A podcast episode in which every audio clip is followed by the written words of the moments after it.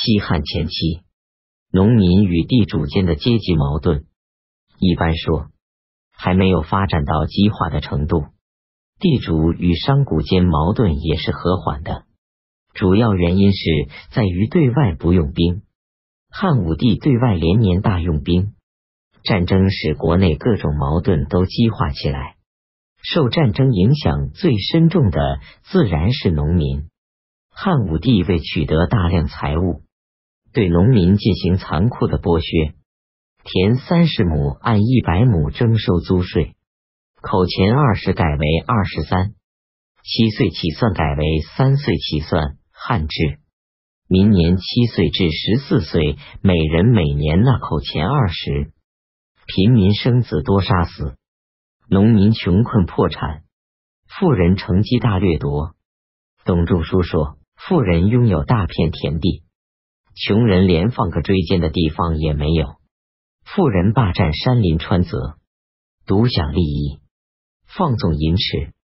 一个邑里就有皇帝，一个里里就有公侯，小民怎能不困穷？这种一皇帝、李公侯大小豪强是朝廷助长的，但也不利于朝廷。豪强势力的过度扩大。引起了朝廷与豪强间严重的冲突。董仲舒所说的富人，其中一部分是无世级的地主，特别是地主中的豪强，他们尽量集中土地，意使平民，掠夺奴隶，损害了朝廷的收入和权力。汉武帝为加强统治，分全国为十三部州，每部派一次使。按照六条查问郡县，第一条就是强租豪右，田宅余制超过制度，以强凌弱，以众暴寡。看来好像是惩罚豪强，保护贫弱，实际效力却极有限。汉武帝又允许非常刚强、所谓酷吏的郡守，杀戮某些豪强，及其屠党，借以抑制豪强的过度横行。库里之一的宁城，革官回家，发誓说：做官不到二千石，经商不到黄金一千斤，不能算做人。他租强占得水田一千多顷，雇奴役得平民数千家，不多几年，积钱数千万，人都怕他，说宁愿碰见母老虎，不要碰见宁城发怒。这说明，除去一些例外，酷吏就是做官的豪强，豪强就是不做官的酷吏，归根都是吃农民的母老虎。董仲舒所说的富人，其中一部分是有市级商贾的地主，特别是商贾中的豪强。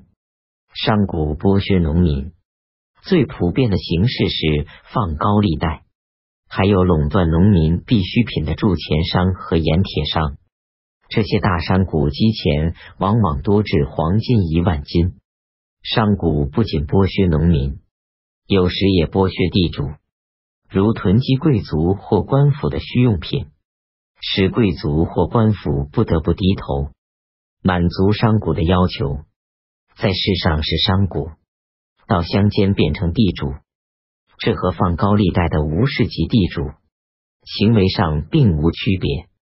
不过，地主没有世级，可以做官吏；商贾有世级，不得做官吏。实际上，他们都是地主，也都是商贾。因为商贾豪强长于经营，积累财产比地主豪强更多，对朝廷的损害也比地主豪强为大。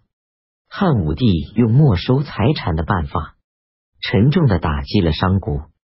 使中等以上商贾多数破产，商贾从农民夺得大量奴隶、田宅和钱财，一转手变成了朝廷的收入。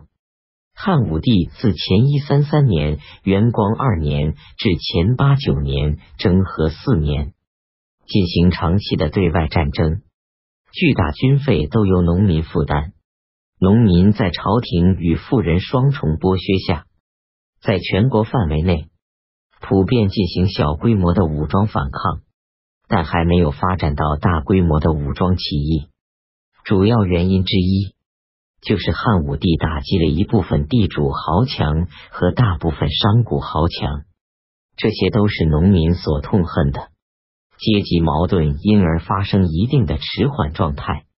汉武帝在临死前三年表示对战争的忏悔，下诏说：“今天的要务在于立农，封丞相田千秋为富民侯，用赵过为搜粟都尉。”推行改善的农具和技术，这样渴望休息的广大农民开始稳定下来，汉朝统治也就转危为安。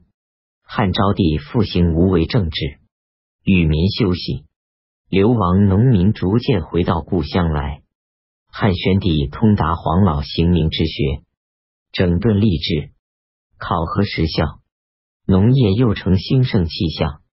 前五二年，甘露二年，匈奴呼韩邪单于称臣降服，对外战争停止，西汉极盛时期达到了顶点，由此转入衰亡时期。